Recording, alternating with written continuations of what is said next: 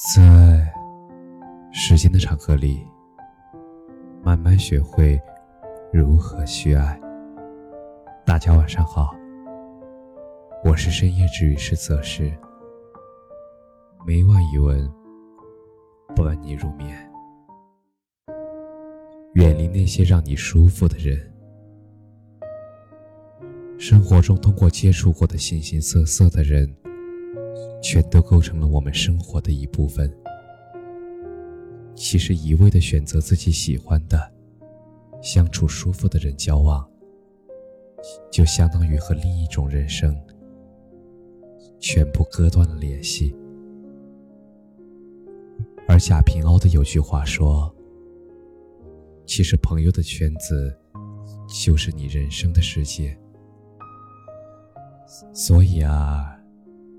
让我们尝试着接近那些未曾相处过的人，也许你的人生就多了另一种相处。很多舒服的人，其实是在消耗你。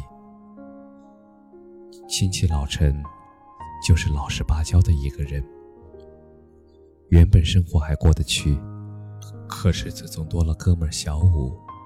就难以过下去了。老陈一手修车的好手艺，原来自己经营着一家修理厂。后来因为市场变化，就关了厂子去别的地方打工，然后结识了小五。小五是个享受型的人，每天吃喝玩乐为主，上班投机取巧，不爱付出。下班了不是蒸桑拿，就是和朋友喝酒，在一起吹牛。小五每天灯红酒绿的生活，一下子触动到了老陈。原本勤勤恳恳工作的他，开始跟着小五到处下馆子，吃喝玩乐。而老陈的妻子觉得家里并不富裕，让他别这样跟着小五享受。而老陈还不以为然，觉得自己过去过得太压抑了，身边没有一个会玩的朋友，教自己如何享受人生。可是没过多久，小五就带着老陈去赌，老陈还越玩越上瘾，最后欠了一屁股的债，弄得是妻离子散。老陈守家待业的安稳生活，就这样被小五这个所谓的会玩的哥们儿搅得一团糟。是舒服了一阵子，可是却痛苦了后半生。其实人骨子里都是好逸恶劳的，而那些你感到舒服的人，其实不过是顺从了你的天性。和他们在一起，虽然自己身心愉悦，可是长久来说，却也让自己变得过分安逸。纪伯伦所说：“对安逸的欲望，会扼杀灵魂的激情。没有压力，无需付出，其实不是舒服。”而是在消耗你的意志力和活力。舒服的人相处多了，你会生锈的。其实，舒服的人相处久了，容易变得单一。钱理群教授曾经讲述过自己的一次遭遇：有一天去上课呀，有一个坐在第一排的学生。对着教授点头微笑，很有礼貌。其实每个老师在讲课之前，都是对教学成果有所期待的，比如学生的反应啊，讲课的节奏等等等等。而在教授开始讲课时，就注意到了第一排的这个学生，而他总是能够及时的做出反应，点头，微笑。而这就说明他听课了。教授很是欣慰，下课之后，学生迫不及待地跑到教授面前，花老师讲课讲得真好。其实，对于这样阿谀奉承的话，教授一般是有警惕的，因为之前很多人都吹捧过他讲得好，可是实际上有些人并没有听懂。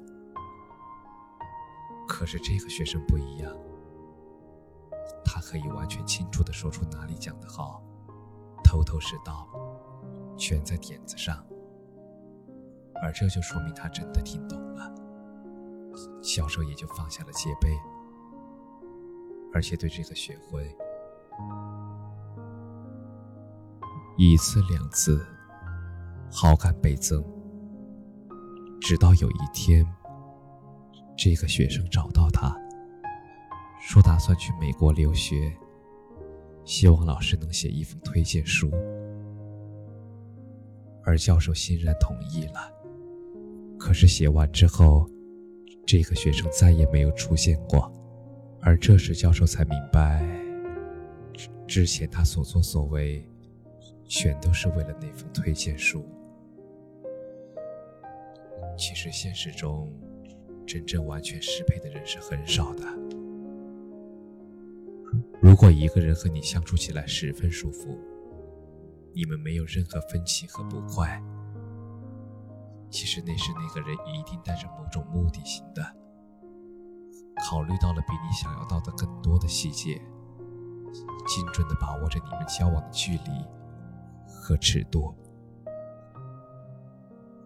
而这样的人交往久了，你很容易过分纯粹的看待周围的人，丧失对别人的敏锐，只相信那些精致的好人，失去对人性真实的判断，变得单一。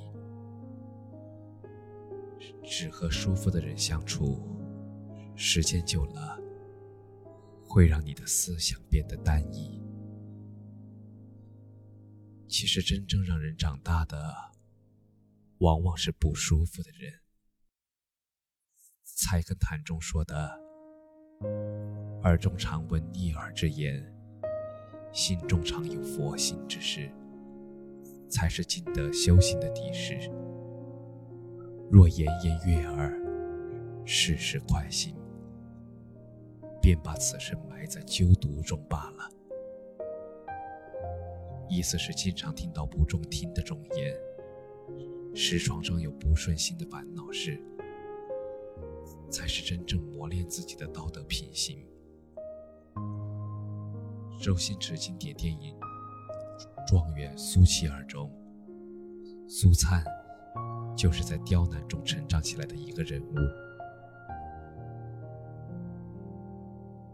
而在电影中，苏灿的父亲为了让儿子顺利的通过考试，用银两开路，结果在皇帝面前被揭发了，就判处父子俩终身要饭。辛弃中无路可走，只能街头卖艺。赵无极又来刻意刁难，冲突中打断了苏灿的骨骼，断了全身的经脉，让他再也无法使用武功。而有一次教唱辛弃中遇见了心爱的姑娘如霜，为了不让自己在爱人面前丢面子。就一头扎进炭里抹黑脸，防止自己落魄的样子被如霜认出来。因为老爹偷吃了一口别人的馒头，差役将其抓起来，当做把柄，逼着苏灿吃狗的剩饭，才要放人。受尽屈辱，最后战胜赵无极。其实不是因为降龙十八掌有多厉害，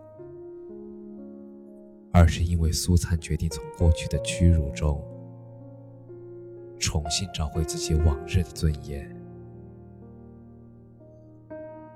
其实，生活正是这样，让你心智突围。让你瞬间成长的，就是那些逼着你离开安逸窝、给你创造不快乐的人。你只有被外界的尖锐刺痛的那一刻，才能切身感受到自己的痛楚，而在痛苦的中，你才有机会感受到人情冷暖，见识到世态炎凉，感受到人性至暗的一面。其实痛定思痛后。你能做出的改变，将是你一生的转折点，让你的心智和认知可以真正得到质的改变。而生活中那些顺着你心情来的人，其实多半是在敷衍你，依着你的喜好来，却可能实实在在的在刺激你的成长。所以余生，请远离那些让你舒服的人。心理学家罗茨维格就通过实验发现，饲养在丰富环境中的动物，相比于单调或贫乏环境中的动物，可以更加机灵。而人的大脑，如果经常接触不同的人，其智力也会得到提高。和舒服的人相处是人的本能选择，可是这些人未必有利于你的成长。其实交往中，永远都不要贪图感觉上的舒服，知道对方为什么让你舒服，才是你的聪明所在。而向上突破难，向下兼容易。没有足够多的阅历和丰富的学识，你就看不透精心伪装过的人。而那些能让你完成这段原始积累的，恰恰是那些让你痛苦的人。因为相比舒服，其实痛苦更让人刻骨铭心。从他们身上，你会切身感受到人性的多样和复杂，越来越能包容人性中的弱点，越来越能够懂得欣赏人性中的优点，会体会这些都是舒服的环境中无法锻炼出来的。或许有时候和那些让你不痛快的人相处，可能暂时会让你倍感折磨、受尽委屈。可是他们带给你的，远比那些只知道兼容你的人来的真实和深刻。我们常常叫嚣着要走出舒适区。而在交朋友这点上，又何尝不是呢？一个人永远只结交志同道合的人，那么他的交际圈其实永远都是同质化的，认知范围永远无法得到颠覆性的拓展。而认知一旦凝固在某一个范围，想做出什么大的改变，就会很难。舒服的人适合相处，而给你不快的人适合学习。其实他们不仅拓宽你的认知范围，还是你做出改变的转折点。与其在温室里被人哄着，自我陶醉。不如走出去看看广阔的世界，接触更多不同的人，而通过和另一个不同性情和个性的人相处，磨合关系，付出，并且分享，最真实的自己才会浮现。